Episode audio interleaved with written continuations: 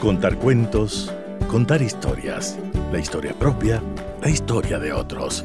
Desde este momento en Radio Sucesos, Déjame que te cuente. Déjame que te cuente. Un programa conducido por Gisela Echeverría Castro.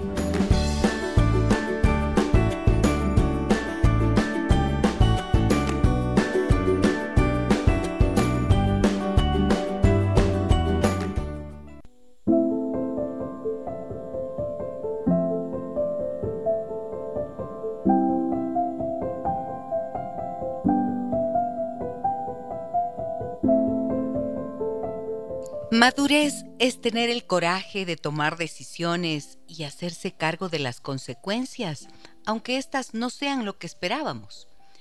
Es aceptar que no tenemos todas las respuestas, que nos conviene escuchar y aprender de otros, y que estancarse en el arrepentimiento y el autorreproche solo es una pérdida de tiempo. Madurez es tener el coraje de aceptar que no somos perfectos, sino perfectibles, y que las experiencias difíciles nos enseñan aquello en lo que podemos mejorar. Es aprender que no siempre se trata de insistir y luchar por lo que uno quiere. A veces solo se trata de aceptar con humildad que no es el camino y desistir. Madurez es aceptar que sin importar lo bellos, buenos, inteligentes y valiosos que seamos, cuando alguien no nos ama, no lo hará nunca así que es inútil e indigno pedir y rogar. Es comprender que no somos imbatibles, que podemos cansarnos y llorar, que todo esto no es signo de debilidad, sino de humanidad. Madurez es aceptar que no podemos salvar el mundo, que aunque nos esforcemos y tengamos buena voluntad, no podremos librar a otros de su destino y sus decisiones es aceptar que la única persona a la que podemos cambiar y en la que hay que poner todo el esfuerzo para mejorar es uno mismo. Bienvenidas y bienvenidos. Déjame que te cuente. Déjame que te cuente.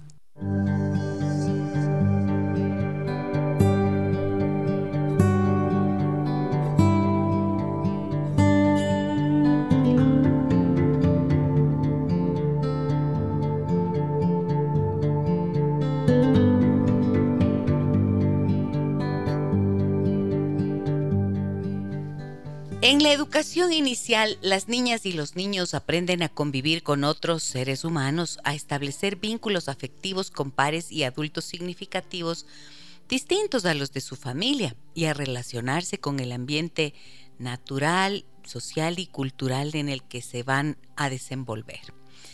Y claro, dentro de todos estos aspectos, todo lo que puede implicar la cultura, está el arte como una de las riquezas más importantes que tenemos a disposición.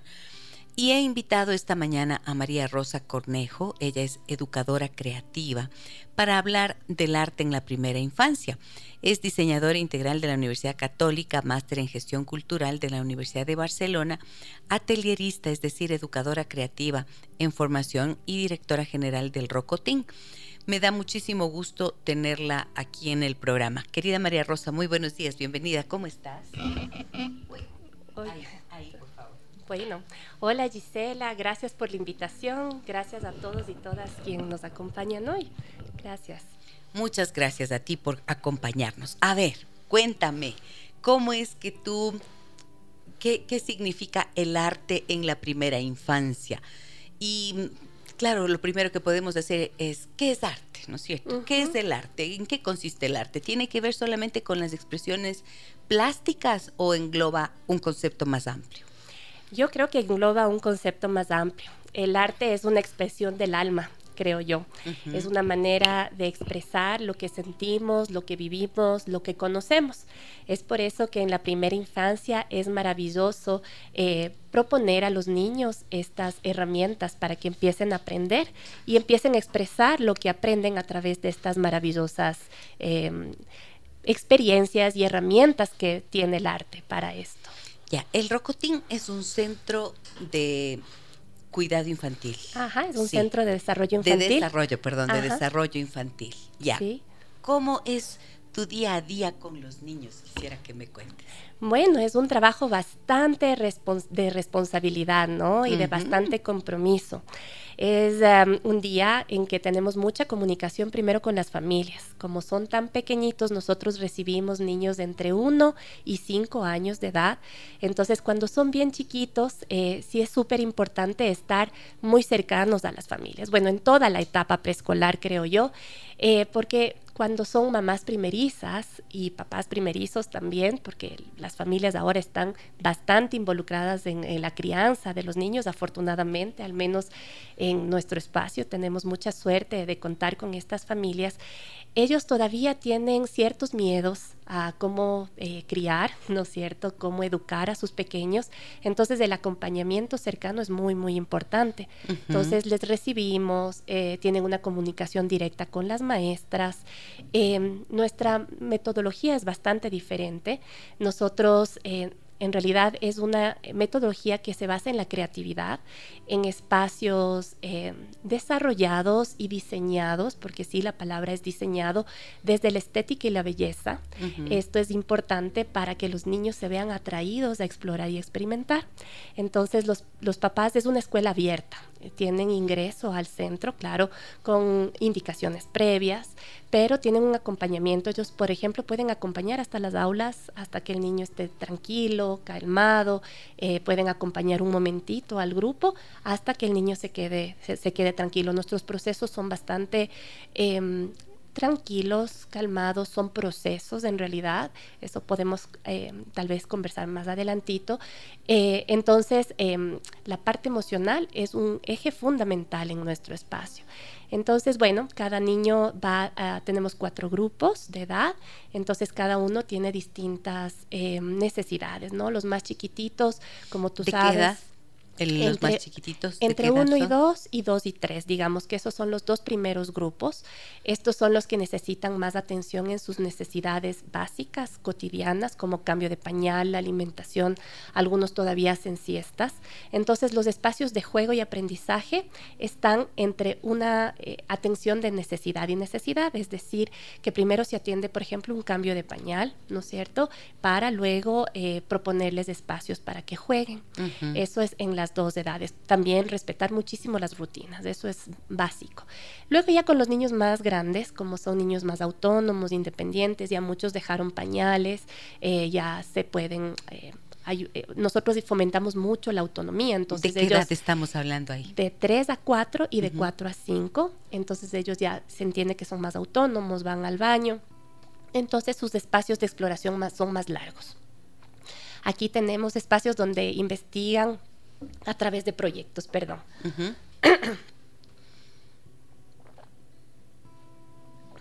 bueno, aquí... ¿Estás bien? Sí, estoy bien. Eh, investigan a través de proyectos y estos proyectos es donde nosotros ahí ponemos muchísimo arte.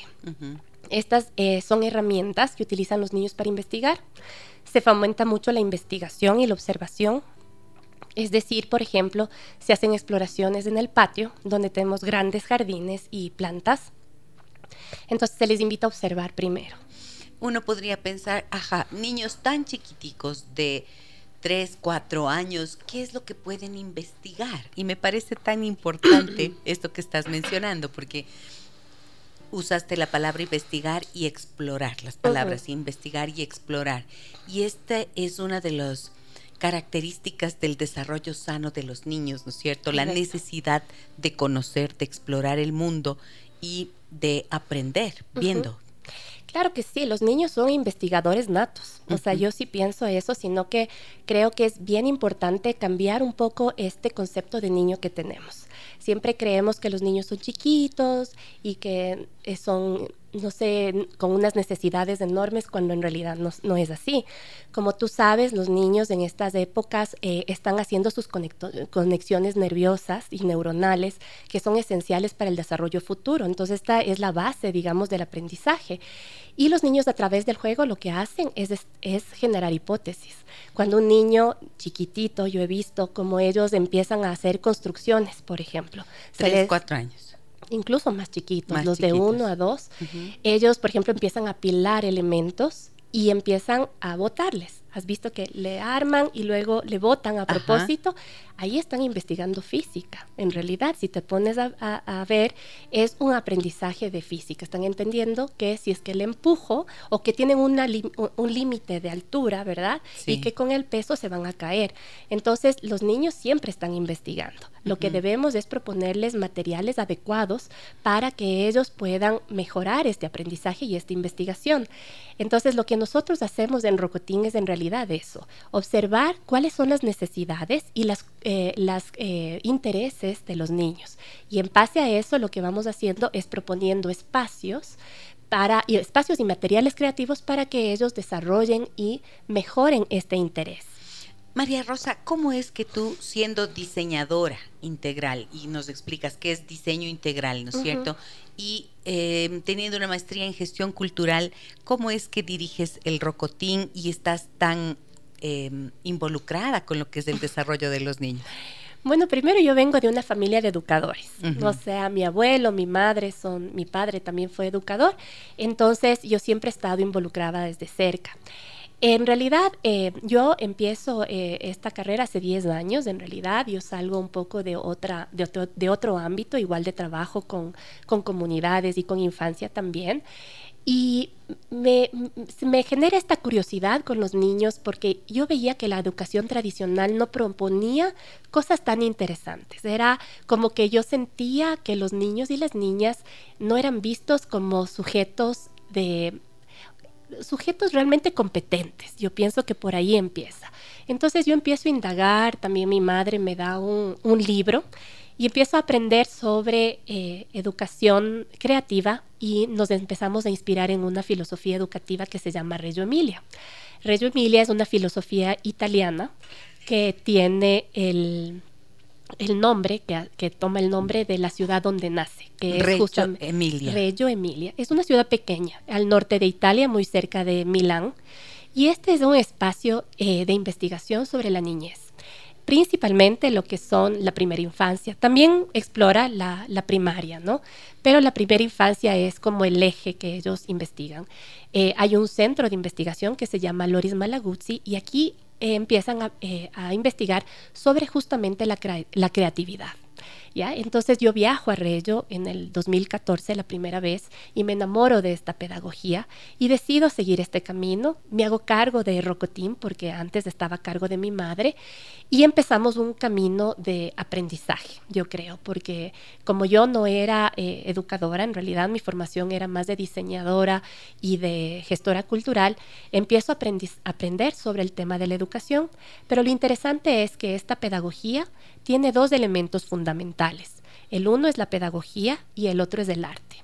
En una escuela siempre hay un pedagogo que sería como el coordinador tal vez o el, director y un artista, ¿ya? Un artista que trabaja conjuntamente con el pedagogo y genera y le proporciona materiales lindos y creativos para que mejore esta relación de aprendizaje que es pedagógica en realidad.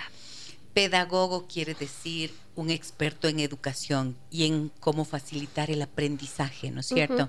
Y entonces tú dices, un pedagogo más un artista que está diseñando elementos, objetos para facilitar precisamente y hacer optimizar ese aprendizaje. Por supuesto. Okay. El rol de este artista o atelierista es conocer la mayor cantidad de materiales sean artísticos o no, porque muchos son artísticos, pero otros eh, son también materiales que no tienen una forma en concreto, más bien son materiales que potencian la creatividad.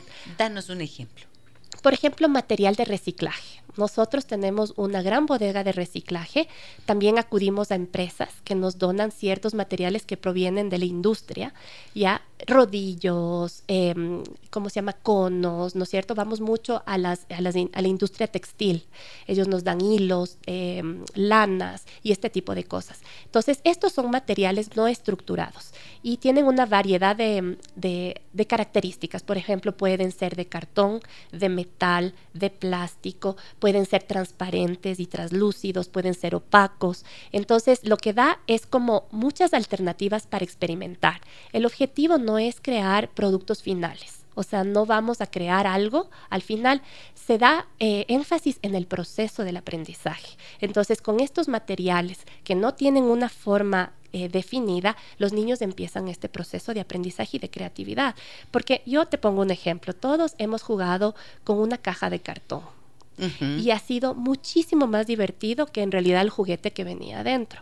¿Por qué? porque el juguete que venía adentro es un juguete estructurado, que tal vez tiene tres a cuatro funciones. Esas tres a cuatro funciones al niño que es tan curioso le va a durar tal vez un mes, ¿no es cierto? El uso y entenderle. Y él ya lo, le va a dar la vuelta unas 100 veces a eso y ya no le va a parecer interesante. En cambio, una caja de cartón puede generar mucha imaginación y creatividad y ellos van a crear mundos y van a poder expresar eso. Ese es el concepto, pero no es solamente una caja de cartón, sino son infinidad de materiales que les proveemos para que ellos vayan creando.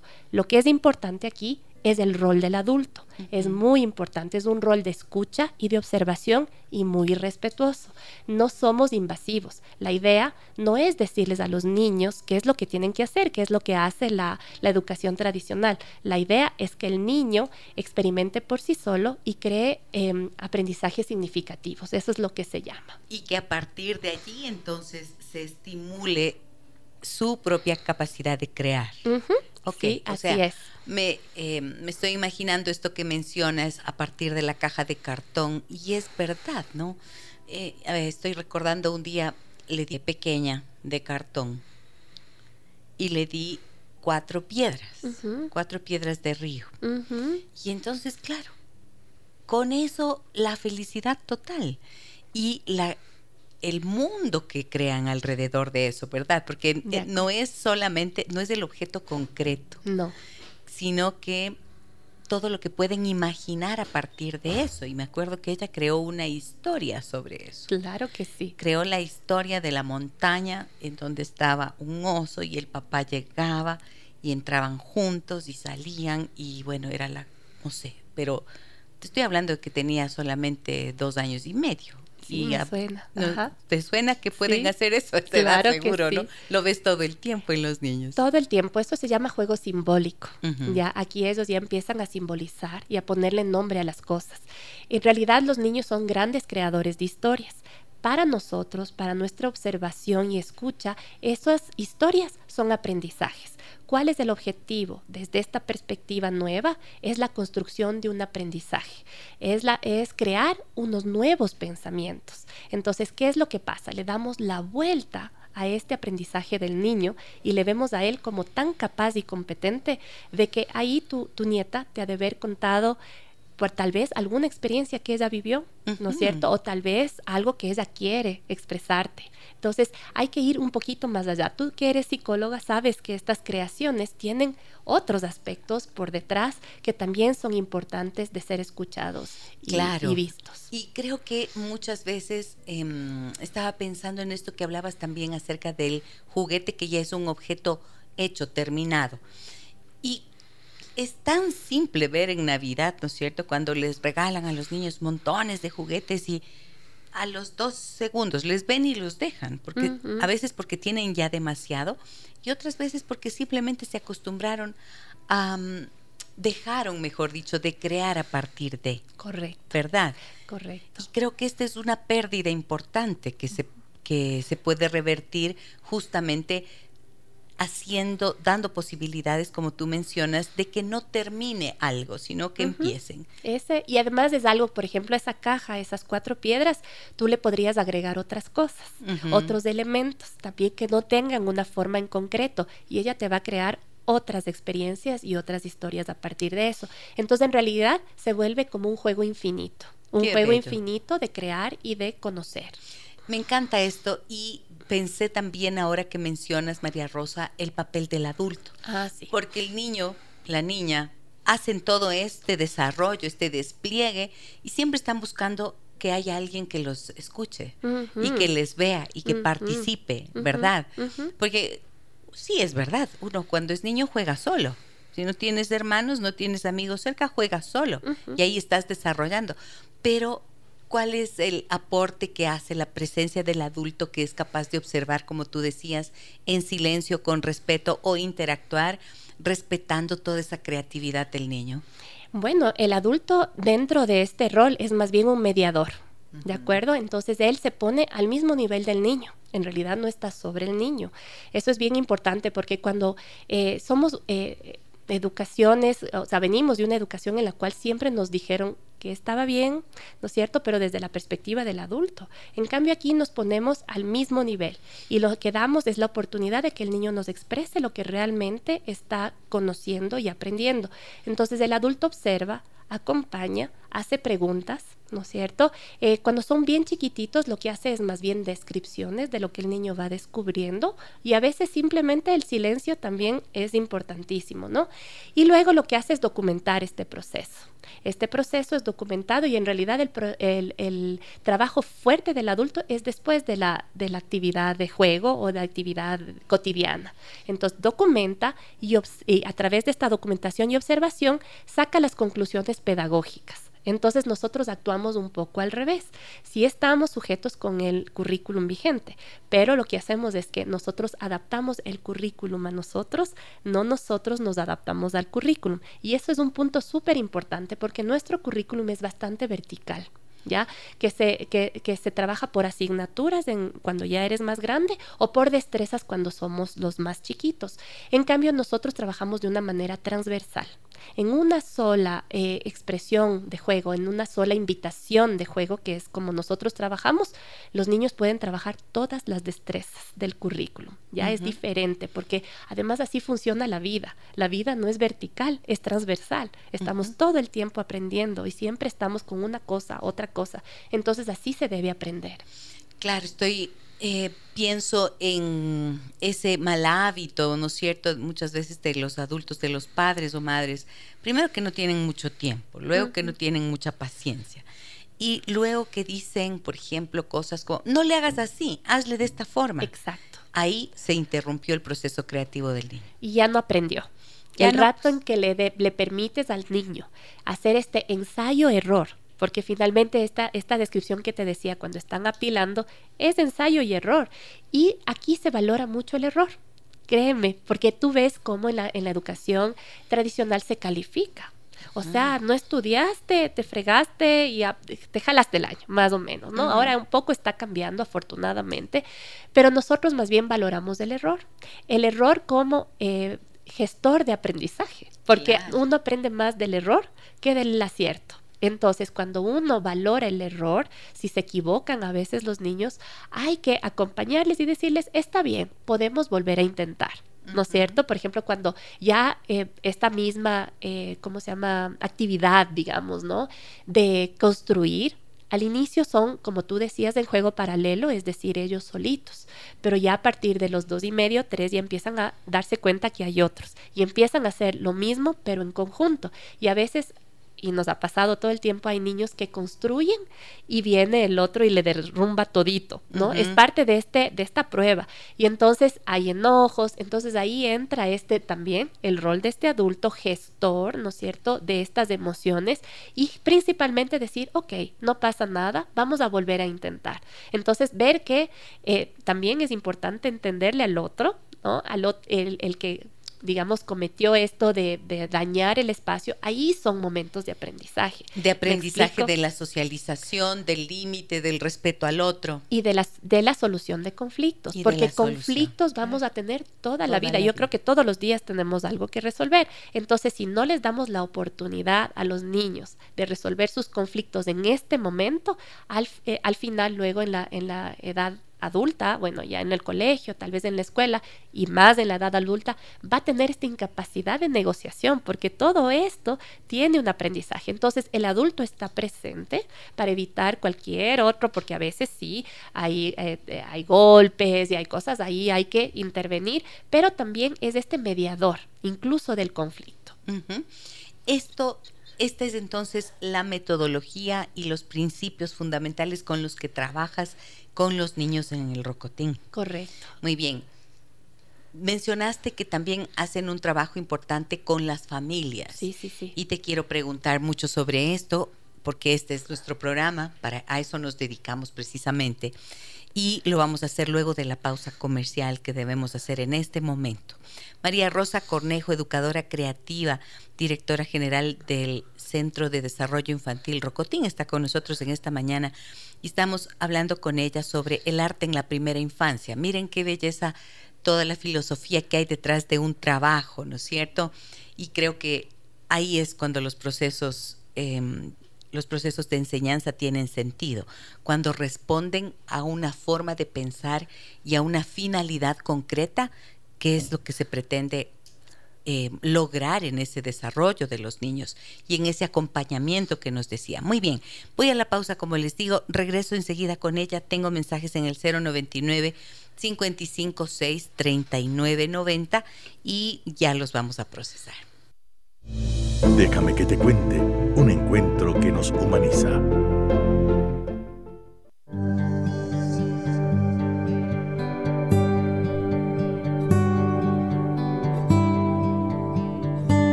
Aquí estamos de regreso, amigas y amigos, hablando de el arte en la primera infancia. A ver, María Rosa, yo te quería preguntar esto dentro de todo esto que nos cuentas, que me parece bellísimo, como decía, la filosofía de trabajo, ¿cómo incluyes el arte? ¿En dónde está el arte como ya más literal, digamos? Perfecto.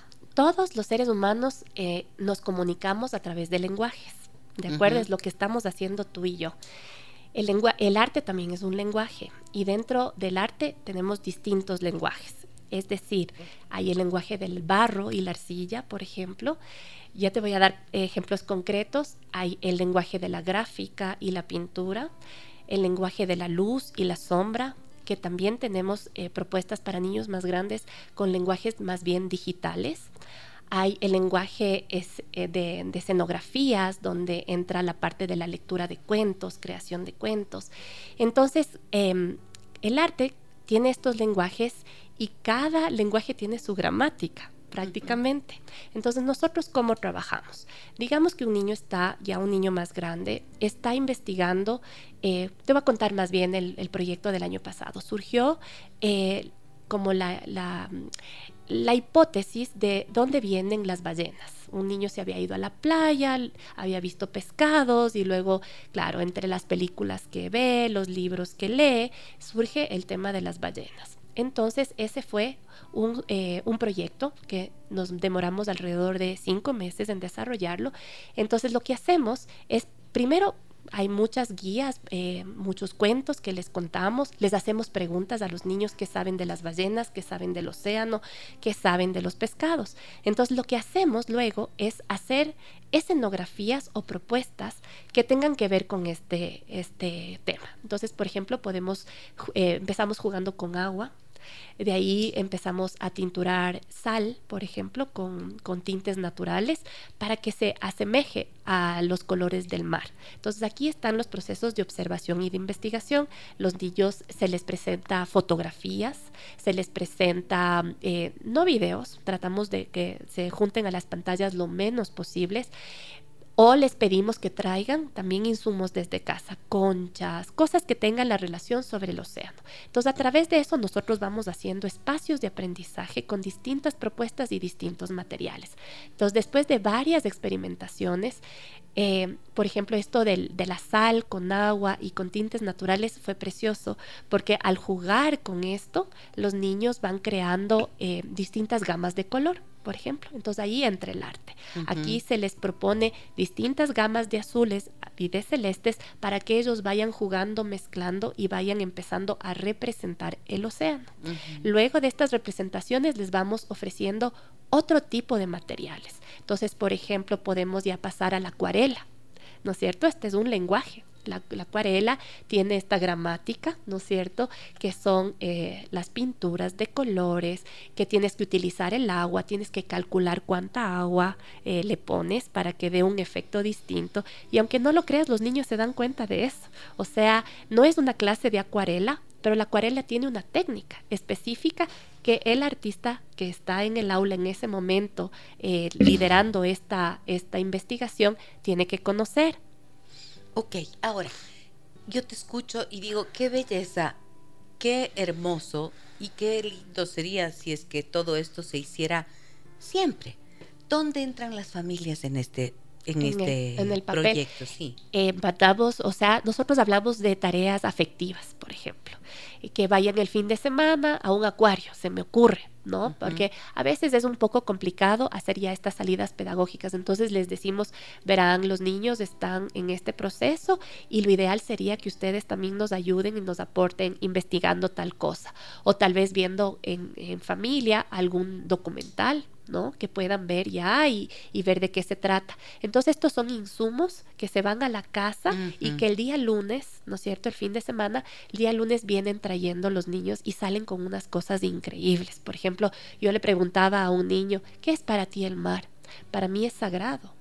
Y yo le digo, ¿y por qué es sagrado? Y un niño de tres años y medio que te diga sagrado, dices, entonces, ¿qué es sagrado para ti? Es que el mar guarda los pescados. Entonces, dentro de eso hay una metáfora muy importante. Te das cuenta, siendo tan pequeñito, lo, que te está diciendo en esas poquitas palabras. Es por eso el valor de la escucha. Entonces aquí eh, se comparte mucho este tema de la, del trabajo con las familias. Otra manera que podemos hacer es nosotros realizamos exposiciones de arte. Nuestro, nuestro Rocotín es una galería de arte. Entonces siempre están exhibidos los eh, eh, trabajos de los niños en el espacio. O tú, ahorita, por ejemplo, es el inicio de año y muchas familias que han venido a visitar me decían, ¿por qué están tan vacías las paredes? Le digo, porque todavía no empezamos los proyectos. Poco a poco esas paredes se van llenando de las propuestas de los niños. Eso no solamente no es un sentido decorativo, es también un sentido de documentación que te decía, porque el niño también se observa su propio proceso para seguir avanzando en este aprendizaje. De eso se trata. Sí. Ahora, perdóname una cosa, María Rosa. Eh, así, pensando en esta, en esta metodología, ¿qué recomendaciones puedes dar tú, por ejemplo, papá, a papás y mamás que nos están escuchando y que puedan eh, para que puedan nutrir, por ejemplo, dentro de los propios espacios familiares, esta creatividad, esta capacidad de entender como la producción em, de objetos, de materiales, la utilización de colores, como mencionabas, para estimular su desarrollo. Bueno, a ver, nosotros, por ejemplo, con las familias que vienen a Rocotín, lo que hacemos es que les invitamos a hacer lo mismo que los niños. Entonces, esto podría ser un bonito ejercicio en casa, ¿no? Lo que nosotros hacemos es vienen y les, les decimos, miren, esto están haciendo sus niños. Por ejemplo, el año pasado fue muy lindo. Eh, los niños estaban trabajando sus autorretratos, que es algo que se trabaja mucho y eso se hace a través de la gráfica. Y entonces vinieron un grupo de familias y les dijimos, vamos a hacer sus autorretratos. Entonces ellos tenían exactamente los mismos materiales que los niños tienen en esa actividad y ellos hacían su propio autorretrato. Entonces es esta sensibilización. Yo pienso que eso es importante, que los, los, papás se sensibilicen. A veces yo sé que no saben qué hacer con los niños, pero tal vez el consejo que yo les daría es que menos es más, ¿Ya? A veces damos demasiados juguetes que a la final ni les llaman la atención. Entonces, pensar en cambiar esos espacios por cosas más simples y hasta más baratas. Se lo van a agradecer. Entonces, empezar a ver qué tengo en casa, ¿no es cierto? ¿Qué, qué nuevo uso puedo dar a esos materiales. Crear espacios de juego en el espacio, ¿no es cierto? Eh, cuando estábamos en pandemia es un ejemplo muy, muy significativo. Yo me reunía con las familias eh, por Zoom, ¿no es cierto? Y ellos prácticamente me hacían un tour de la casa y yo les decía qué podrían montar en cada espacio. Entonces lo que nosotros hicimos es un taller de arte en, o sea, varios talleres de arte en cada casa. Y yo les decía, ahorita no podemos salir mucho, pero puedes reciclar el papel, los conos del papel higiénico, puedes, eh, esos plásticos les puedes transformar en tal cosa. Entonces, es básicamente lo que yo hago con las maestras, hacía en ese momento con las familias. Entonces, esta sensibilización y esta capacidad de ver el lenguaje de otros materiales y de ver qué otras posibilidades pueden tener, creo que es muy importante. Ahora, esto que estás diciendo, a mí me suena bello, pero también estoy pensando en la obsesión que muchas veces los padres tienen por mantener el orden y la limpieza, por ejemplo, con niños chicos. Ajá. Entonces ahí esto no está contrariado. Sí, entonces ahí la propuesta siempre es elijan un, cuarto. En el cuarto donde realmente puede hacer todo lo que no estaría permitido hacerlo fuera, ¿no es cierto? Eh, un espacio específico. Específico, y entonces que ya sabes que va a rayar la pared, ¿no es cierto? Entonces ya, no te enojes, no te desesperes y simplemente ya cuando termine, ya veas que está aburrido, le pintas, pero es solo una pared. No es toda la casa, porque a veces también nos cuesta poner límites, porque los niños también tienen que ser contenidos y tienen que tener sus reglas claras. Cuando hablamos de este tipo de pedagogías que son libres de exploración, no quiere decir que les vamos a dejar hacer lo que quieran. Eh, eh, estas pedagogías funcionan con rutinas claras una organización clara del espacio y una organización clara de la familia. Entonces, a veces por ahí es que fallamos, ¿no es cierto? No hay una organización clara, no tenemos unas rutinas. ¿En dónde has visto que fallan más las familias de niños de estas edades, María en, Rosa? En las rutinas. Yo pienso que eh, no tenemos claras las rutinas. Hay niños que a veces, por ejemplo, que es algo muy común, se acuestan muy tarde diez y media, once, entonces obviamente para ir a la escuela al siguiente día no se van a despertar o ya les despiertan porque tienen que ir a trabajar y les traen al espacio súper mal genios, tal vez sin desayunar. Eso influye muchísimo en el desarrollo, ¿no? Tú sabes, de los niños a nivel de salud física, pero también emocional, porque vienen muy enojados, ¿no? Entonces nosotros somos eh, muy abiertos en acoger tal vez en ciertas circunstancias, pero si esto se repite, sí son cosas que debemos de ir trabajando conjuntamente con la familia. Muy bien, tengo mensajes, como te decía María Rosa, me dicen eh, por aquí, en el 099 55 6 39 90 que es nuestro número de contacto. Felicidades por el tema, Gisela. Maravilloso lo que abordan hoy. ¿A qué edad debemos considerar incorporar el arte en el desarrollo de nuestros hijos? Tengo un bebé de 11 meses. ¿Cuáles son las actividades que nos podría recomendar por edades? También tengo una pequeña de 7 años.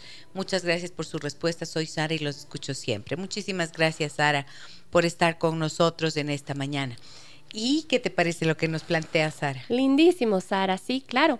A ver, los niños están, se pueden involucrar desde que son chiquititos en actividades de arte. Lo que debemos en este caso es elegir bien los materiales. Por ejemplo, con los más chiquititos, como sabemos, se meten mucho las cosas a la boca. Entonces tenemos que tener cuidado de qué tipo de material le vamos a dar. ¿No es cierto? Mientras más van creciendo, podemos ir incorporando otro tipo de material. Yo ahí lo que te recomiendo es que trabajemos con cosas naturales. ¿No es cierto? Yo aquí, por ejemplo, yo sé que me, van a decir, wow, en serio, nosotros incluso trabajamos con arcilla en esa edad, ¿ya? Una arcilla buena, de, calidad. Por ejemplo, estas arcillas escolares, me van a disculpar las librerías, esas no nos sirven. Son arcillas buenas de, artistas, de ceramistas. Eh, esas son eh, realmente eh, amasadas y tienen ciertas características específicas que le van a dar al niño y a la niña otras experiencias. Te doy un ejemplo. Una arcilla buena tiene distintos gamas de terracotas, por ejemplo. También pueden llegar hasta el negro, el gris, los blancos. Esos colores le van a llamar la atención a los pequeños. Eh, podemos trabajar con bloques muy grandes, ya, para que ellos solamente topen. Las arcillas tienen una cualidad maravillosa que es que tienen distintas temperaturas, ya, y entonces eso también les atrae. Los niños en esas edades tan chiquitos son sensoriales, entonces tenemos que buscar materiales sensoriales. Entonces, eh, conforme los niños van topando, ¿no es cierto?, y haciendo sus formitas y sintiendo, ese material se va secando, por ejemplo, y va creando rastros en sus manos, ¿no? Y ellos pueden fijarse que sus huellas digitales o sus huellas de las manitos se van eh, apareciendo y eso les va a llamar la atención. Y así pues, eh, eh, más adelante también esos, esos pedacitos de arcilla se van a ir secando y van a tener otras características y otras cualidades. Y conforme van creciendo los niños les vamos dando herramientas. Por ejemplo, un mazo de madera donde puedan, como se llama, aplastar tanto en húmedo como en seco. Ese, ese, ese material seco se va a hacer polvo Ya, esa es otra característica. Si a ese, ese polvo le pongo agua, se vuelve a hacer arcilla. Mm, entonces, para ellos. no tiene no tiene fin. Y entonces yo siempre soy como la más fan de todo, de hacerlo con arcilla. Nosotros no recomendamos la plastilina para nada. ¿Por qué? Vamos a comparar este elemento así tan tan importante. Primero, eh, la plastilina es un material tóxico en muchos casos, en algunos casos hasta le ponen sal para que los niños no se metan a la, a la boca, imagínate. Entonces el niño eh, por su, por su curiosidad innata se quiere meter la plastilina y se, se topa con un material salado que está pensado justo para que no se meta en la boca. Entonces yo prefiero no darle ese material.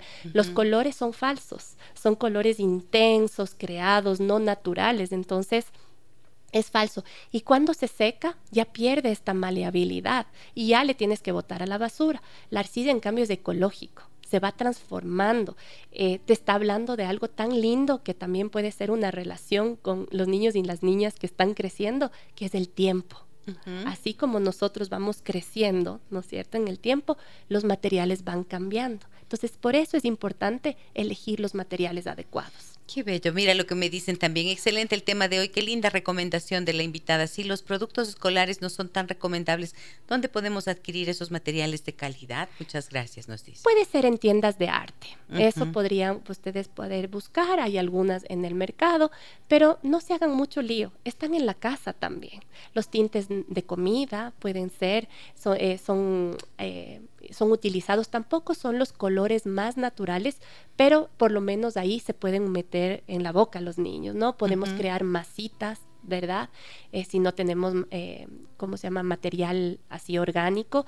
También podemos salir a, los, a los parques a recoger piedritas, hojas, em, ramitas, y esos pueden traer a casa y pueden armar un espacio de exploración.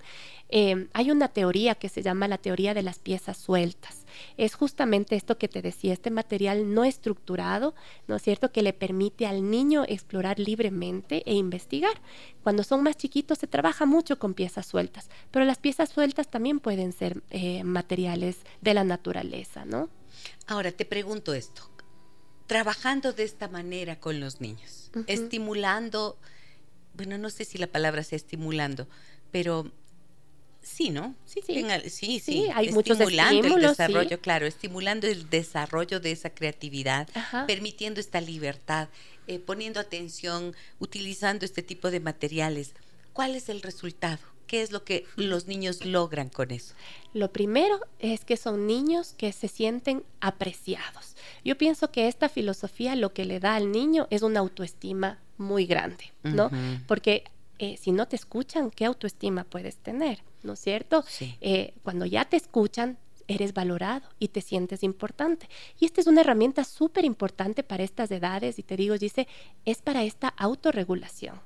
Cuando el niño trabaja desde esta perspectiva, no necesitas eh, estar poniendo tantas técnicas de disciplina positiva. Las utilizamos cuando son necesarias, obviamente, pero cuando estos niños exploran libremente y se sienten libres de expresar, no tienen por qué sentirse mal.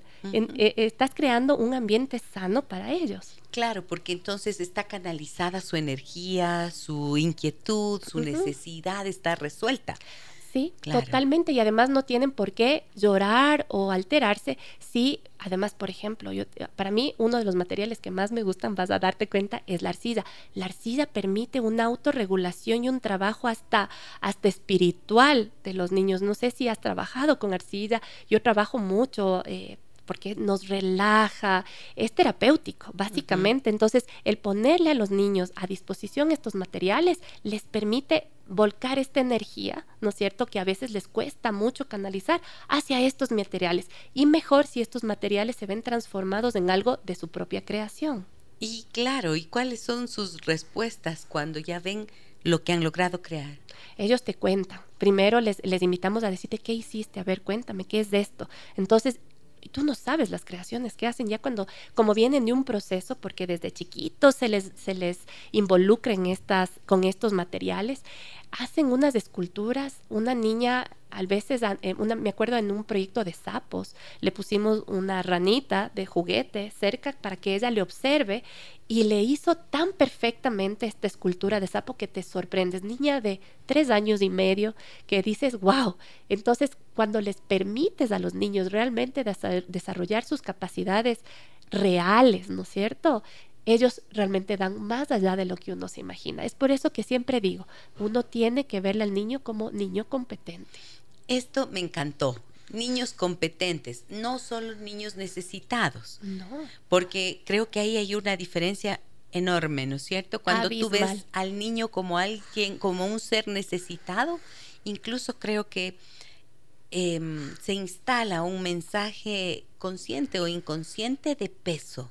Claro. ¿No es cierto? Ayer, ayer en la noche tuve este encuentro con padres de familia hablando de de las cinco claves para salvar a nuestros hijos de la adicción al Internet y sus peligros, que fue eh, esta charla que ofrecí ayer.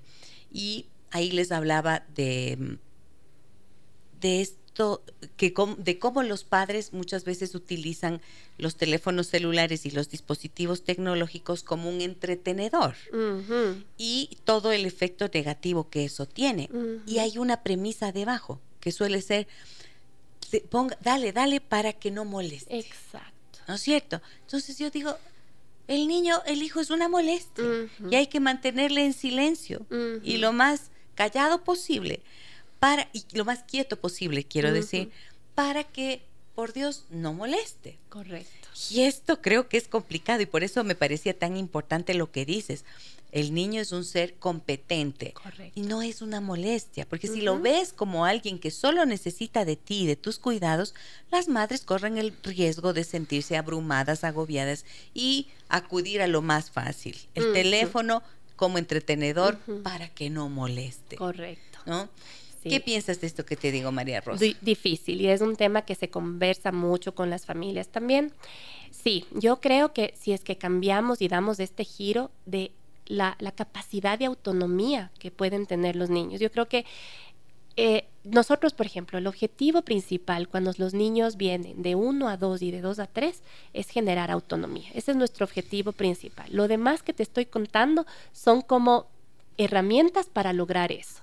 Pero nosotros buscamos desde el cambio de pañal, que tiene un proceso específico, ¿no es cierto?, que hemos desarrollado como un método de cambio de pañal, desde ahí buscamos que los niños empiecen a ser autónomos, a, por ejemplo, intentar por lo menos sacarse las medias por ejemplo, a bajarse solitos del pantalón y empezar desde ahí. Ya los niños después empiezan a desvestirse y a vestirse solos, prácticamente con la supervisión alejada y respetuosa de, de la maestra que solamente apoya si es que es necesario. Yo siempre digo, solo si es que es necesario. Motívale. Por ejemplo, a veces también algunas mamis eh, se asustan, ¿no? Salen los niños con los zapatos al revés y entonces a veces se enojan hasta con nosotros y me dicen, pero ponle bien, casi estoy pagando para que salga bien. Le digo, no, porque hoy día tu hijo se puso los zapatos solos y eso es un gran logro. Todavía no se da cuenta que es derecho y izquierdo, todavía él no está en esa capacidad porque está desarrollando su aprendizaje, pero necesitamos que él sienta que tal vez le incomodan los zapatos para darse cuenta por sí solo que tiene que cambiarles. Ahí, Entonces, está el aprendizaje. Ese es el aprendizaje. Pero si vengo como adulto y para hacer incluso lo que tú dices, rápido, rápido, le doy solucionando todas estas cosas, entonces los niños no aprenden. Entonces los procesos deben ser más pausados, ¿ya? Y al inicio puede ser un poco tedioso, yo creo, para la familia, ay, porque se demoran, pero saben que es una cosa que los niños les van a agradecer y uno se va a agradecer también como papá o mamá más adelante, porque lo que tal vez fue lento al inicio les va a liberar más adelante de tener que estar atrás, vístete, ya apúrate, no sé qué, porque ya casi se hace una rutina, ¿no es cierto? Porque se le ha respetado al niño desde que es chiquitito en ese proceso, que él ya sabe lo que tiene que hacer y no necesitamos estar atrás de él todo el tiempo para que lo haga. ¿Me explico? Sí, claro, y esto me encanta que lo digas porque em, la maduración de los niños llega precisamente de la mano de esa libertad en su aprendizaje. Así es. ¿No es cierto? Y eh, en relación a lo del cambio de pañal, quiero preguntarte, ¿cuál es la edad en la que los niños deberían ya dejar el pañal? Bueno, si es eh, que hay un debería. A ver, ahí, ahí también cada niño es distinto. Creo que ese es tal vez otro pilar esencial del cual podemos, tenemos que conversar. Yo pienso que empieza a partir de los dos, tal vez un poquito antes, pero hay niños que se demoran hasta tres años en dejar y eh, los neurotípicos, los neurodiversos que estamos, estábamos conversando, que ahora están más, se demoran aún más en dejar el pañal. Entonces sí siento que el niño te va a dar señales. No le debemos adelantar este proceso porque esto viene de un proceso de maduración cerebral. Mientras no esté todas las neuronas conectadas entre sí, los niños no están listos. Entonces, ¿cómo sabes si un niño está listo o no? ¿No es cierto? Con señales. Ellos mismos, por ejemplo, nosotros hemos tenido procesos hermosísimos en los cuales cada niño ha dejado en su tiempo a través de la observación con el otro, porque eso también ayuda, ya el compañerito ya va al baño, ya deja, entonces el otro también ya aprende con el ejemplo, pero yo he tenido ejemplos en que los niños nos han entregado el, el pañal en la mano, como decir, ya no quiero y aquí tienes. Y no hemos tenido que estarles sentando en, la, en, el, en, el, en el excusado, digamos, o en el baño cada media hora, como en algunos casos dicen que hay que hacer. Yo creo que no. Los niños van poquito a poquito dando las señales para ir dejando. Y además, el adelantar este proceso es un poco peligroso, digamos, ¿no? Porque la seguridad del niño está ahí si nosotros le quitamos ese pañal antes, tal vez vamos incluso a perjudicar esta seguridad en sí mismo. Ya ahí hay un duelo. Cuando un niño deja un pañal, hay un duelo porque es algo que le ha, le ha acompañado desde que nace y que le da seguridad. Entonces hay que tener mucho cuidado con este proceso. ¿En qué sentido le da seguridad el pañal? Porque eh, él al inicio no conoce sus, eh, sus eh, heces, su, orina, o solamente siente que está yendo al baño, ¿no es cierto? Cuando ellos ya empiezan a ir al excusado, ven que algo de su cuerpo se empieza a ir y eso les sorprende. Entonces hay que hacer ese proceso incluso de observación de que está bien que algo que está dentro de tu cuerpo se vaya. En ese, eh, antes de eso ellos no están viendo ese proceso. Entonces son algunas cosas, ¿no? Hay unos niños que emocionalmente sí están bastante vinculados a sostener, porque también hay una relación de cuidado, ¿no? Eh, es mamá la que cambia el pañal o es papá la que es este, esta persona de confianza la que cambia el pañal. Entonces también está vinculado a eso. ¿No? De que va a un centro infantil donde le va a cambiar el pañal otra persona desconocida. Entonces hay que hacer un proceso de vínculo también antes de dejar este pañal. O sea, hay bastantes aspectos eh, socioemocionales que juegan en este punto. Muy bien. Tengo preguntas precisamente sobre este tema del cambio de pañal y vuelvo con ella porque eh, ahora mismo vamos a una pausa comercial, amigas y amigos. Regreso enseguida con María Rosa Cornejo, educadora creativa, directora de El Rocotín, este centro de desarrollo infantil que funciona con esta filosofía que María Rosa hoy nos ha compartido. Hablamos de el arte en la primera infancia. Volvemos enseguida. Déjame que te cuente un encuentro que nos humaniza. El arte en la primera infancia. Diversas expresiones artísticas eh, que les permite crear, expresarse, como nos decía María Rosa, comunicarse, ¿no es cierto? Y representar también su realidad. Esa es la ventaja, la maravilla del arte en la primera infancia. Hablamos de esto con María Rosa Cornejo, educadora creativa. Me dicen, Ah, quiero retomar un poquito el tema del cambio de, lo del pañal. Una cosa es quitarles el pañal y otra cosa será que dejen el pañal, ¿no es cierto, María Rosa? Sí, correcto. Lo adecuado y lo que ahora justamente se habla es que tienen que dejar a su propio ritmo y en sus propios tiempos. En, tal vez en nuestras épocas, tal vez las abuelitas, lo que hacían era dejar el pañal, eh, digamos, quitar el pañal. Ya tienes que quitarle porque ya tiene tal edad y ya, ya tiene que ir al baño, entonces empiezan estos como ejercicios de entrenamiento, ¿no es cierto? Entonces no es un ejercicio tan consciente, es casi como tal vez aprenderse de memoria una letra de canción que cantarla libremente, digamos, más o menos de esa podría ser la diferencia, eh, digamos, la, la similitud, ¿no? Eh, yo creo que yo, nosotros siempre, nosotros somos parte de un espacio respetuoso, entonces como ese es nuestro eje, yo pienso que los niños tienen que dejar cuando ya están listos. Ahora sí, yo sé que a las mamis a veces les puede preocupar y creo que hay alguna pregunta al respecto. Eh, cuando ya están de tres años y más y que no quieren dejar. Ahí sí, yo lo que recomiendo es que observemos qué está pasando. Muy bien, voy a saludar a las personas que nos acompañan en Facebook. Rosario, Evita, Molly, Cecilia, que nos dice muy buenos días. Me acabo de unir a su excelente programa. El tema me parece muy importante. ¿Han considerado incorporar a este hermoso proyecto a niños que están en un hogar de acogida, un orfelinato? Considero que son quienes también lo necesitan.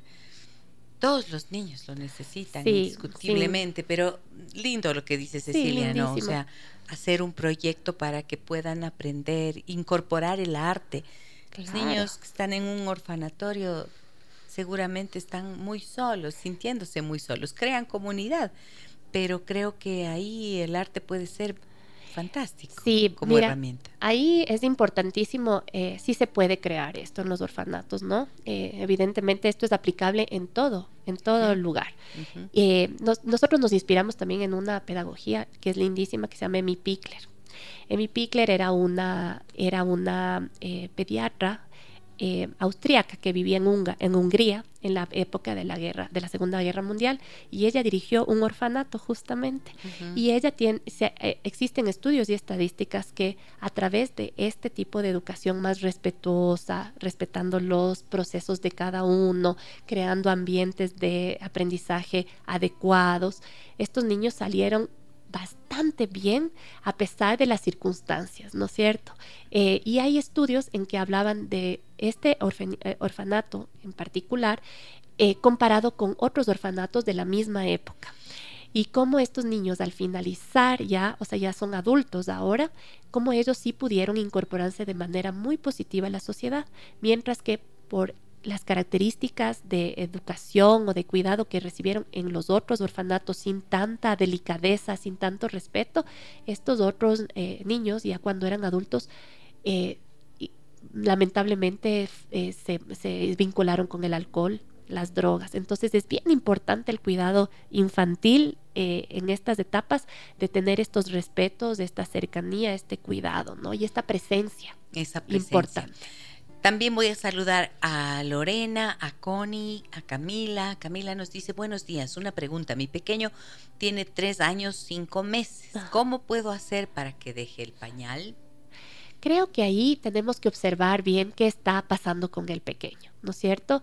Eh, tampoco es para alarmarse tanto. Tres años, cinco meses. Sí, yo, sé que ya incluso tiene que ir a la escuela y en las escuelas ya les van a exigir prácticamente que tenemos que ir sin pañal, pero tenemos que ver qué pasa, por qué él está tan aferrado o tan... Eh, sí, tan aferrado a su pañal. Tal vez estamos necesitamos darle un poquito más de confianza. Eh, volvemos a hablar sobre la autonomía. Por ejemplo, invito a observar cómo le estamos cambiando el pañal. Les voy a explicar un poco cómo hacemos en Rocotín. Ya desde que los niños se paran, nosotros tenemos unos cambiadores Emi Pickler, que es de esta pedagogía que acabo de, mencionarles. En estos eh, cambiadores se les cambia parados. ¿Ya? Esto es una gran guía, porque si yo le cambio parado, para él va a ser más fácil aprender a ponerse y sacarse las cosas, ¿no es cierto? Si puedes poner un espejo cerca, también le va a ayudar el observarse a sí mismo, ¿no es cierto?, a este autoconocimiento y va a tener seguridad en sí mismo. Porque el tema del, del pañal tiene mucho que ver con la seguridad. Tal vez tenemos que darle un poquito más de acompañamiento cercano, darle confianza y seguridad y empezar con este proceso. O sea, pero es más desde, desde este acompañamiento de entender qué es lo que él necesita ¿no es cierto? Observar más allá. ¿Por qué él está tan dependiente de esto? ¿Seré yo misma que no le estoy dando la autonomía adecuada para que él pueda dejar? Tal vez es más bien por ahí que tenemos que ver. Bueno, me parece súper importante porque además hace un, hace un momento mencionaste que el eh, pañal es un objeto de seguridad, que les da seguridad a los niños. Entonces, por eso la recomendación, ¿no es cierto? ¿Qué pasa en términos de seguridad?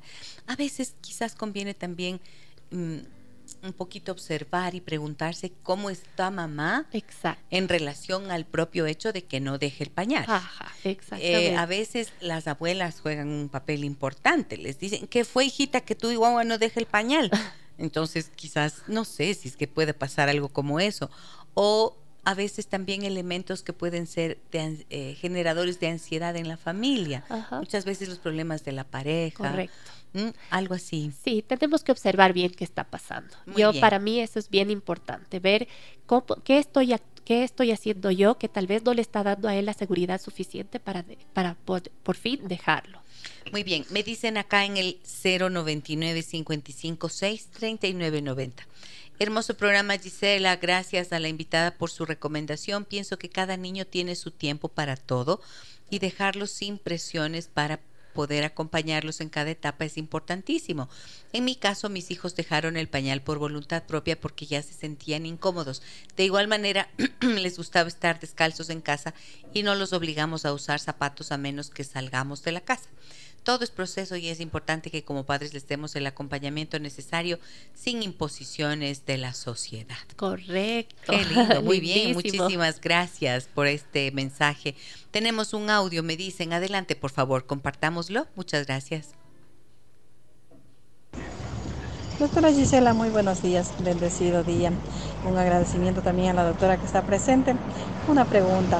Pero yo tengo un nietecito que le detectaron el desorden de atención y es em, para hacer los deberes es tan complicado porque no hace si uno no está al lado de él. Medio uno se descuida, y ya se va, se va por otro lado. Tengo problemas en la escuela también porque bueno, la profesora tiene más alumnos y no puede dedicarle tiempo más a él. Y él eh, le pone a hacer una tarea y si no lo ve, pues ya se va saliendo del aula, a veces no entra, con el pretexto de que va a sacar punta de lápiz, pues se va y no regresa y la profe tiene que volverle a buscar. Y realmente es un niño muy inteligente, pero tenemos problemas con eso. No sé qué me aconsejaría, como poderle ayudar para que él pueda desempeñarle las tareas él solo, sin estar ahí tan pendiente de él o encima de él presionándole a que haga. Muchísimas gracias, doctora. Bendecido día.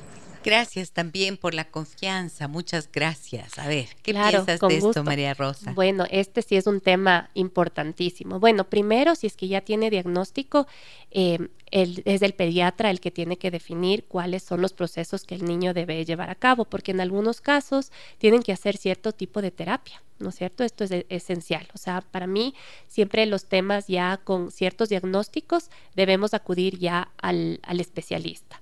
Ahora, ¿Qué puedo decir esto para que haga deberes y que se quede en casa?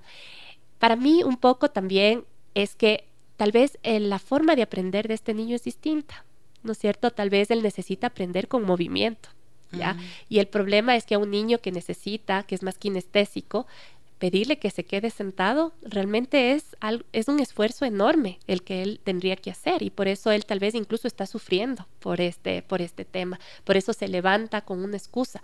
Entonces yo siento que tal vez ahí también hay que reevaluar el tipo de educación que le estamos proporcionando. Tal vez ver algo un poco más alternativo, ¿no es cierto? Algo eh, en el cual eh, los niños tengan posibilidad de explorar, por ejemplo, en la naturaleza. Yo sé que puede sonar lindísimo y que tal vez es un poco inviable, pero existen propuestas de educación ya, porque entiendo que si hace deberes ya debe ser un niño por lo menos de primaria. Si existen propuestas en que los aprendizajes son en el exterior y si son bien manejados, es perfectamente viable aprender así. Entonces también creo que hay que cuestionarse porque tampoco los niños aprenden de igual manera. Así como, por ejemplo, dejar el pañal, cada uno tiene su proceso, los procesos de aprendizaje funcionan de la misma manera. Entonces tenemos que repensar qué le estoy dando también. Muy bien. Em, Sabes que esta pregunta también me lleva a pensar en algo que he visto con harta frecuencia en familias con niños pequeños, que es a veces los niños están muy cansados. Ajá. Lo que tú mencionaste hace un rato, duermen demasiado tarde, diez y Ajá. media, once de la noche, y luego al día siguiente tienen que levantarse temprano para ir a la escuela y llegan a la hora de hacer las tareas agotados Claro, y no les dejas dormir porque tienen que cumplir con la responsabilidad. claro. O sea, en serio, revisen también eso que apare- parecería cualquier cosita, ¿no es cierto? Parece insignificante y es enorme, fundamental. Están cansados. Y la alimentación. ¿no? ¿Qué le estamos dando de comer? Tal vez hay algo que él está comiendo que le genera esta, excesiva actividad. Por ejemplo, creo- mucho azúcar. Si es que comen es demasiado clásico. azúcar. Pero a veces no solo es el azúcar, hay otras cosas que tal vez hasta ni siquiera se han dado cuenta que le estamos dando. Por ejemplo, yo tenía un niño que comía plátano muchísimo, ¿no? Y claro, eso tien- tiene azúcar, pero era como que comía plátano y hasta se ponía mal genio. Entonces, eh, yo le era lo que traía en la lonchera y bueno, em- eh, también surge de esto que no comía otra cosa, el plátano le encantaba. Entonces, bueno, claro, también tenía sobrepeso y algunas cositas. Y en realidad ellos lo que hicieron fue más bien ir al médico, se hizo una buena revisión y al cambiarle la, dieta, digamos, o la, o la alimentación, el niño se transformó tanto, algo había en el plátano que a él le generaba una molestia terrible. eh, pese a todo. Entonces, sí creo que en estos casos, que son como casos súper específicos, el asesoramiento eh, de un médico, de un, de un de- buen pediatra. de un buen pediatra, de un buen nutricionista, yo creo que es básico, ¿no? Y pensar en estas cosas, ¿no? Que tal vez este niño lo que necesite es eh, eh, aprender a través del movimiento, buscar tal vez, porque a nosotros, por ejemplo, a veces nos pasa, ¿no? Nuestros niños están acostumbrados a explorar. Ya ellos son mucho de movimiento y luego van a escuelas un poco más tradicionales y bueno, como son bien rápidos en resolver cosas porque se les dado las herramientas, terminan el examen. Y claro, se aburren y empieza a molestarle a la compañera de al lado, al de atrás y no sé qué. Entonces vienen y me dicen, lo que pasa es que son malcriados o está con una mala conducta. Le digo, perdóname, yo le conozco a esa niña desde que venía desde un año, ella no es malcriada. Lo que pasa es que es muy inteligente, eh, termina sus, sus eh, temas muy rápido y la escuela no le está dando opciones alternativas para que espere a que los compañeros terminen. Eh, su tiempo es más rápido, entonces ella de- te- debería tener otras opciones para distraerse, porque ningún niño de 5 o 6 años se va a quedar quietito. Le va a empezar a molestar al de al lado porque no tiene nada que hacer y se aburre. Entonces debemos tener otras alternativas. Ahora, cuando se trata de estas de esta inquietud y de esta necesidad de movimiento, como tú estás explicando, María Rosa, pienso que también comprender esa necesidad es clave Ajá. y también buscar los factores estresantes que puede tener la familia dentro de sus hábitos y sus rutinas. Totalmente. ¿no es cierto? Si es que no duerme oportunamente y entonces hay un cansancio excesivo, si hay tensiones a nivel familiar que puedan generar ansiedad en los niños. A veces, ¿sabes que he visto también? Que les cuesta muchísimo o no hacen las tareas por una razón. Esperan a que el adulto que está a su cargo venga. ¿Para qué?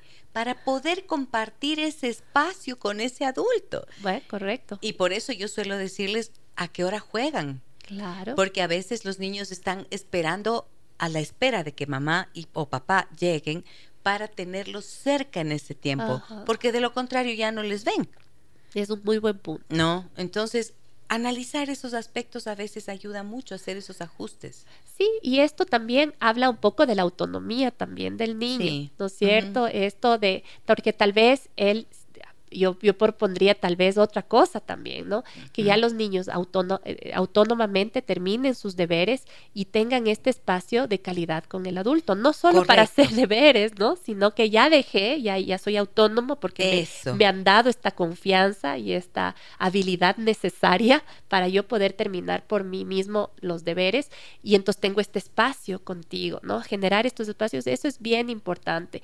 Y, y, yo creo que sí, yo creo que por ahí tenemos que como ir evaluando qué necesita, cómo necesita. ¿Ya? Y por ejemplo, aquí también tú sabes del tema que hablaste ayer, las pantallas también generan esta hiperactividad y este Total. tipo de, de desórdenes. Entonces tengamos mucho cuidado con qué les estamos dando a los niños. Los niños o sea, no son así porque son, es simplemente porque son la consecuencia del ambiente en el cual se están educando y criando, ¿no? Así es. Mary me dice, hola dice qué lindo programa. Mi pregunta es la siguiente, síndrome de Down.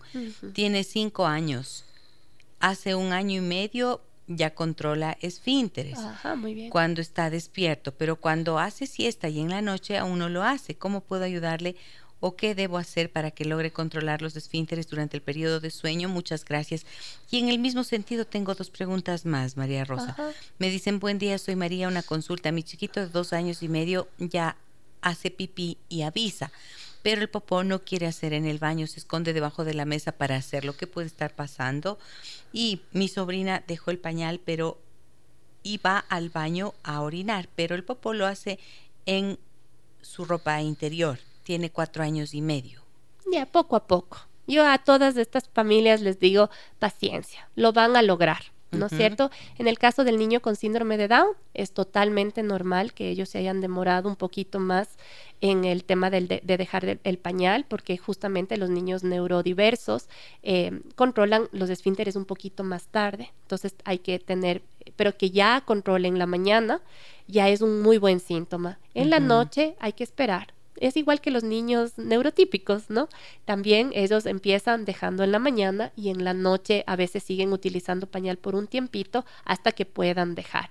Y en cuanto a los otros niños, lo mismo, ¿no? Observación al niño que se está escondiendo debajo de la mesa, observemos un poquito más porque no tenemos muchos datos eh, al respecto, pero este acompañamiento, a ver qué está pasando, qué le está asustando, qué, qué qué está sucediendo en, el entorno para ver que el niño reaccione de esa manera. Claro, a veces el esconderse nos informa de algo, ¿no es cierto? Pueden sentirse un poquito avergonzados. Es, hay una, a los tres años los niños ya tienen como parte de su desarrollo socioemocional la vergüenza. Así es. Y la vergüenza es esta emoción que em, que surge siempre en la medida que estamos siendo vistos por otro. Exacto. Entonces, por ejemplo, enseñarle, acompañarle y decirle que eh, hay un espacio de privacidad para sus necesidades fisiológicas que es el baño. Hablar con los niños, o sea, decirles, explicarles cosas. Yo creo que esto es la recuperación importantísima de la palabra, no solo como orden, sino como eh, mensaje que se emite con fines educativos. Correcto, yo creo que ahí dices un punto muy importante. A los niños hay que explicarles las cosas, hay que decirles clarito lo que uno espera de ellos. Creo que eso es bien importante. No demos por sentado que él ya sabe porque a veces también nos angustiamos, es que es tan mal criado que porque tal cosa, ¿no? Porque hizo tal cosa, tal otra. Entonces, eh, sí, eh, no les estamos explicando ¿cuál es lo que yo espero? O sea, digamos, está saltando en, la cama y eso me molesta. Explícale por qué te molesta. No esperes a que él que ya crea que tiene que dejar de saltar en la cama. O sea, tenemos que ser muy explícitos y decirles qué es lo que esperamos claramente de ellos y ellos entienden, ¿no? Me suena que eso que dices que si la vergüenza tal vez se está escondiendo o tal vez alguien ya se enojó porque se hizo popó en su calzoncito, se me ocurre, y eso ya le ha generado cierta inseguridad. Recuerden, el pañal da seguridad, entonces tratemos de tener mucho cuidado con lo que les decimos y cómo reaccionamos frente a estos accidentes que son normales. Sí. Me, pareció tan interesante y, sumamente importante lo que mencionabas, María Rosa, de que el pañal es un elemento de seguridad. Y en interno estábamos conversando acerca de cómo los niños sienten esto como una pérdida y por lo tanto un duelo y solamente son capaces de gestionar un duelo a la vez. Correcto. Eso, eso alguna vez en una formación que yo hice nos decía la formadora. A ver, los adultos podemos manejar dos duelos a la vez ¿no es cierto? Y con dificultad. Si, o sea, ella nos ponía, por, ejemplo, ¿no? Eh, me divorcié y, perdí el trabajo. Ya, eso es fuertísimo para un adulto, pero tal vez pueda salir adelante buscando otro trabajo, ya. Pero si a la, a la, a la, después de eso se le muere la mamá también, esas tres cosas es demasiado fuerte para ese adulto y tiene que buscar ayuda terapéutica. Más o menos en ese contexto, los niños solo pueden manejar uno. Entonces tengan mucho cuidado. Si está dejando tal vez el seno, no obliguemos a dejar también el pañal. Empecemos primero por el seno. Una vez que el seno se ha dejado, empezamos con el pañal. Luego, el pañal. Y, por ejemplo, mucho lo que nos preguntan a nosotros, cuando llegan a Rocotín y dicen, eh, ya, eh, todavía no ha dejado el pañal. Le digo sí y no le fuerce a dejar el pañal. Primero hagamos el proceso de desvincularse de casa, este proceso de acogida o de adaptación que se conoce. Una vez que se sienta ya tranquilo o tranquila en nuestro espacio, podemos empezar el otro proceso si es que él se siente listo. Entonces, porque a veces en algunas incluso guarderías he oído que les dicen ya tiene que entrar sin pañal.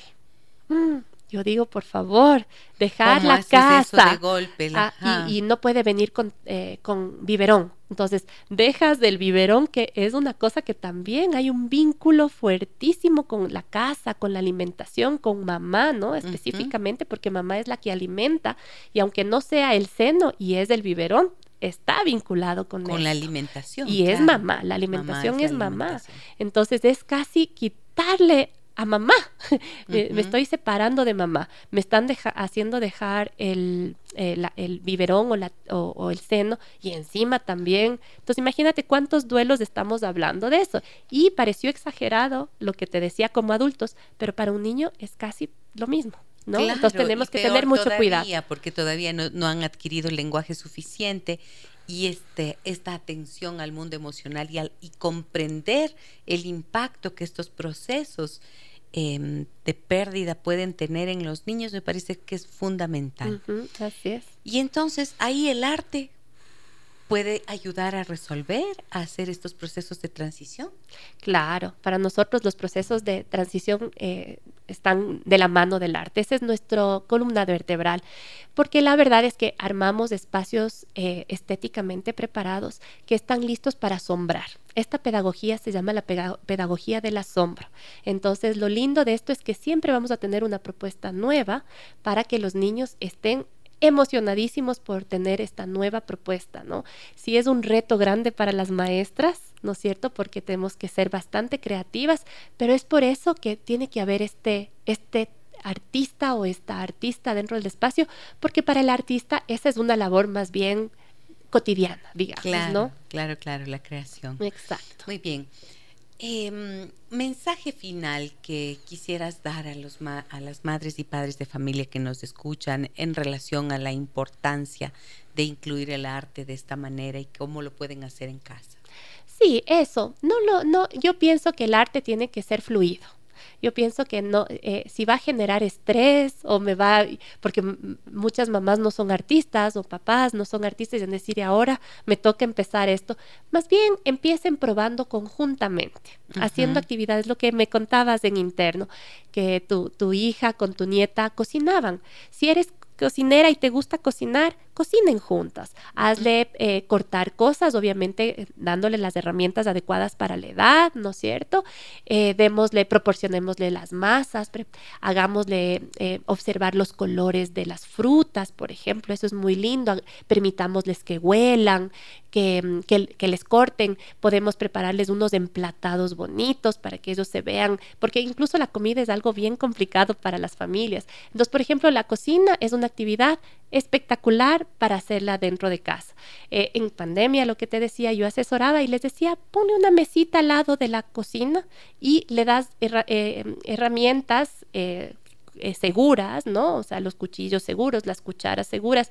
Yo siempre recomiendo que sean reales, pero que no vayan a cortar, ¿no? Le damos un espacio pensado para ellos para que cocine o juegue a cocinar contigo al lado, ¿no? Porque acuérdate cómo fue la pandemia, teníamos miles de actividades a la vez, entonces yo le decía, intégrale en las actividades que vas a hacer. Si vamos a limpiar la casa, que limpie contigo. Ya esas cosas son un montón de cosas y son eh, actividades que fomentan el vínculo. Después de eso, los niños se van a acordar toda la vida. Yo cocinaba con mi mamá, yo salía, a, tendía la cama con mi papá, organizaba mi... Y desde chiquitos hay muchas herramientas. Por ejemplo, Montessori tiene unas cosas muy lindas para la casa. Indiscutiblemente. Bueno, creo que mm, el proceso de enseñanza-aprendizaje es constante. Totalmente. Y esto es válido para los padres y para los hijos, ¿no es cierto? Y en ese camino estamos. Así que mientras más elementos tengamos como para poder hacer mejor y bien esa tarea, bellísimo, pero tampoco, pero también sin estresarse sin ponerse la presión, por ejemplo, esta historia de que tienen que ser los mejores papás del mundo, las mejores mamás del mundo y que su hijo tiene que ser el más inteligente. La inteligencia no está en discusión, ¿no es cierto? El desarrollo del vínculo afectivo, esa es la clave de todo y desde allí todos los demás son elementos que se suman, pero la vinculación eh, es algo en lo que has enfatizado, María Rosa, y te agradezco mucho por venir hoy y por acompañarnos y contarnos de esta bella forma en la que trabajas y cómo enriqueces también la vida y el corazón de tantos niños y familias que están contigo en el Rocotín. Muchísimas gracias, Gisela. Sí, como tú dices, tranquilidad y fomento del vínculo a través de lo cotidiano, lo simple. Lo simple. Muchísimas gracias a María Rosa Cornejo por acompañarnos hoy. Gracias a ustedes, amigas y amigos, también por estar con nosotros. Y mañana los espero a partir de las 9 horas con 30 para que hablemos de qué pasa cuando tu pareja te controla. Hmm. ¿Qué pasa cuando tu pareja te controla? Mañana me cuentan 099 55 639 90 es nuestro número de contacto y saben por qué se los doy, porque me han preguntado sobre eh, la jornada de ayer. Bueno, ayer hicimos la clase, la masterclass gratuita y allí también tuve la oportunidad de compartir con los padres de familia que acudieron un curso que he preparado para todos ustedes. El curso se llama Salva a tus hijos de la adicción al Internet y sus peligros y pueden pedir la información a este número. Todavía tenemos hasta el viernes para inscripciones, así que bueno, si ustedes están interesados, allí les dejo eh, la información. Un abrazo grande a todas y todos. Soy Gisela Echeverría. Hasta mañana. Las historias que merecen ser contadas y escuchadas. Historias que conmueven, historias que inspiran. Mañana, desde las 9 y 30, déjame que te cuente. Déjame que te cuente. Con Gisela Echeverría Castro.